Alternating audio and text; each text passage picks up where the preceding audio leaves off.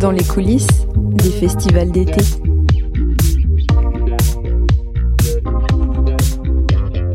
Pour la réouverture des festivals, Ouest France est allé à la rencontre de ces artistes qui retrouvent la scène.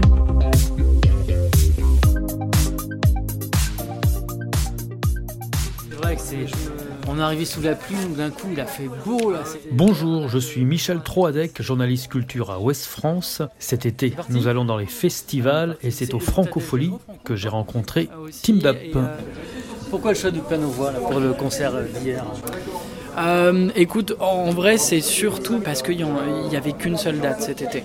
Tous les autres festivals se sont annulés ou reportés. J'avoue avoir été un peu lassé de monter des tournées, puis de les démonter. Euh, en fait, c'est beaucoup de travail, c'est beaucoup de temps de répéter avec les musiciens, de, de créer tout un spectacle. Donc pour une date, j'avais envie d'une configuration dans laquelle je me connais, j'ai pas peur, j'ai pas d'appréhension. Et puis je trouve que c'est aussi une bonne façon euh, de se remettre en jambe sur une scène et aussi de, de donner euh, en fait l'essence de tes chansons. Quoi. Je veux dire, elles se composent comme ça, donc euh, ça fait sens. C'est la base de ta création, le piano voix, effectivement. Ouais. Ouais, Et ap- et t'ajoutes toi, euh, tu dis piano électro parce qu'effectivement, après tu veux autre chose, tu veux un autre habillage, Ouais.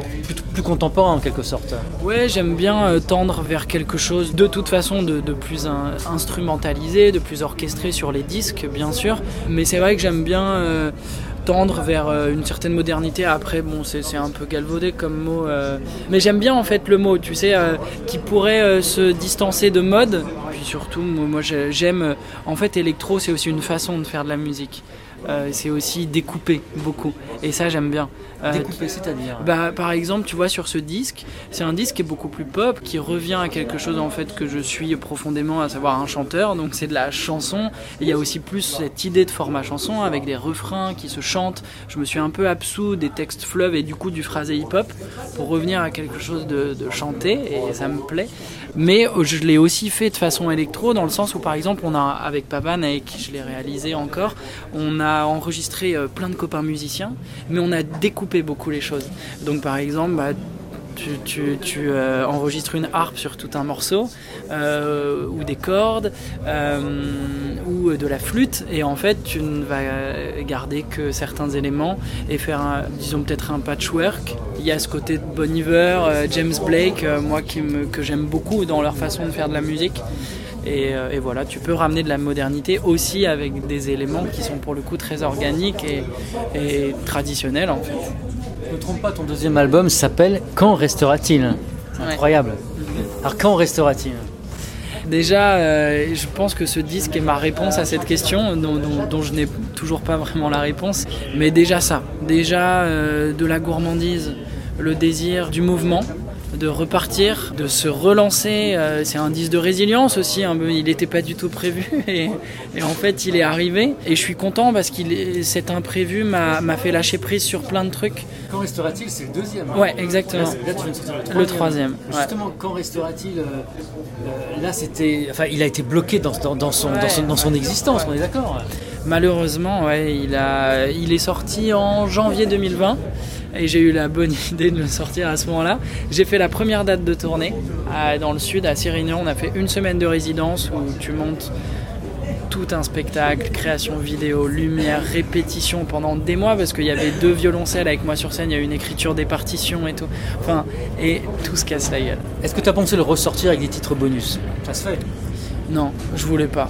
Ça me commence à me casser les bonbons, les, les, éditions collector plus plus. euh, C'est un peu flemmard en fait de faire une réédition. Et puis je suis amoureux encore de l'objet de l'album. D'avoir une vraie euh, temporalité où tu te poses, où tu as 10, 12, 13, 14 chansons qui racontent quelque chose, un état, une époque, une photographie. Et je suis attaché à ça en fait. C'est mon côté euh, réac de la musique. Alors, euh, comment est venue l'idée? Bon, alors je crois que tu, tu pars te confiner dans le vignoble. C'est drôlement dangereux, ça, je trouve d'ailleurs. C'est extrêmement dangereux. Heureusement, ça a été que deux semaines. Et sinon, plus, je pense que tu tends vers l'alcoolisme. Alors que là, c'était plus de, de l'alcopoésie.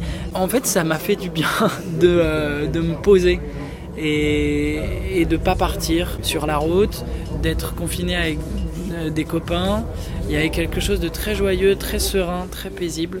et ça m'a fait réécrire les, les, premières chansons du disque. Et au bout de 7, 8, je me suis dit, fais-toi un peu torture et on se fait un disque quoi. Mais l'Italie vient comment là-dedans dans tout ça? L'Italie au début c'est marrant parce qu'elle est plus venue comme un environnement euh, d'image, euh, une espèce de, de, cinématographie que j'avais en tête qui pouvait illustrer euh, cette envie de soleil, de, tendresse, de gourmandise, de, retrouvailles avec le monde qui nous manquait. Et en fait, l'idée d'imager l'Italie m'a fait écrire deux autres chansons sur l'Italie. Et donc finalement, ça a été un disque un peu italien, mais, pas à tout prix dès le départ. C'était une image et... Euh, et en même temps, j'adore parce que ça a ramené euh, de la cinématographie aussi au disque quelque chose à la fois bah, de Cinecittà, un peu euh, le côté Fellini, Nouvelle Vague, qui ramène aussi euh, les collaborations. Donc c'est un disque qui parle d'amour, de, soleil, de, de nonchalance. Tu aurais peut-être jamais pas fait ça s'il n'y avait pas eu euh, tout ce qui s'est passé ah, finalement. C'est évident, ouais c'est sûr. J'en suis persuadé. J'avais pas les armes pour. Euh, enfin, ni même l'envie d'ailleurs de lâcher prise. c'est difficile de lâcher prise quand on est artiste ou, c'est parce que tu étais trop jeune dans le métier donc tu voulais. La voix lâche prise aussi. Tu vas plus dans les aigus par exemple. En fait, je pense que déjà j'avais besoin de faire deux disques avant euh, pour arriver sur un troisième et euh, se poser moins de questions parce que c'est un métier de résilience, c'est un métier de première fois et de marche après marche.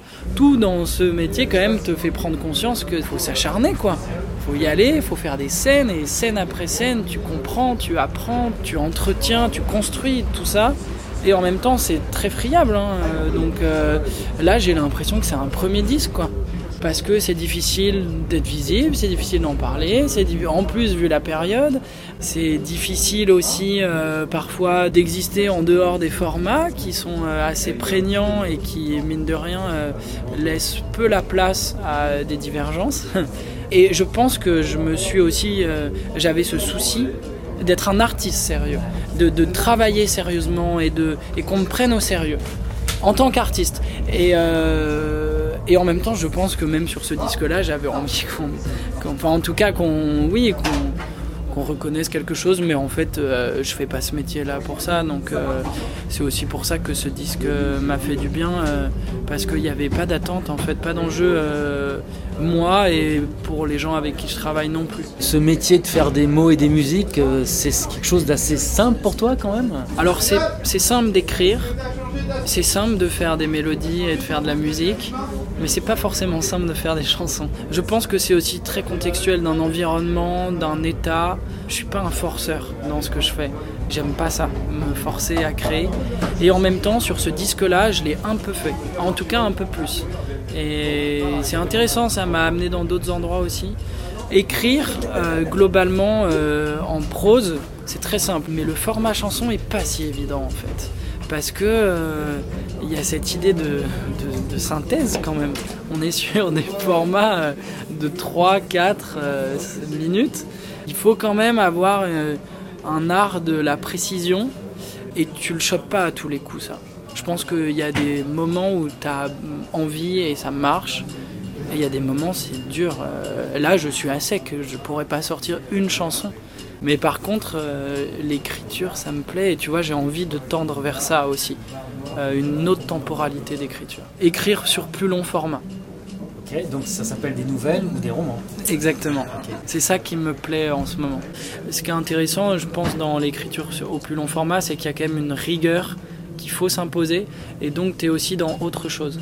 Il y a plus, c'est vraiment cette idée de travail et de labeur euh, où tu mets un réveil et tu te poses devant euh, la page quoi et t'écris. Alors que la chanson, euh, bon, ça marche pas trop.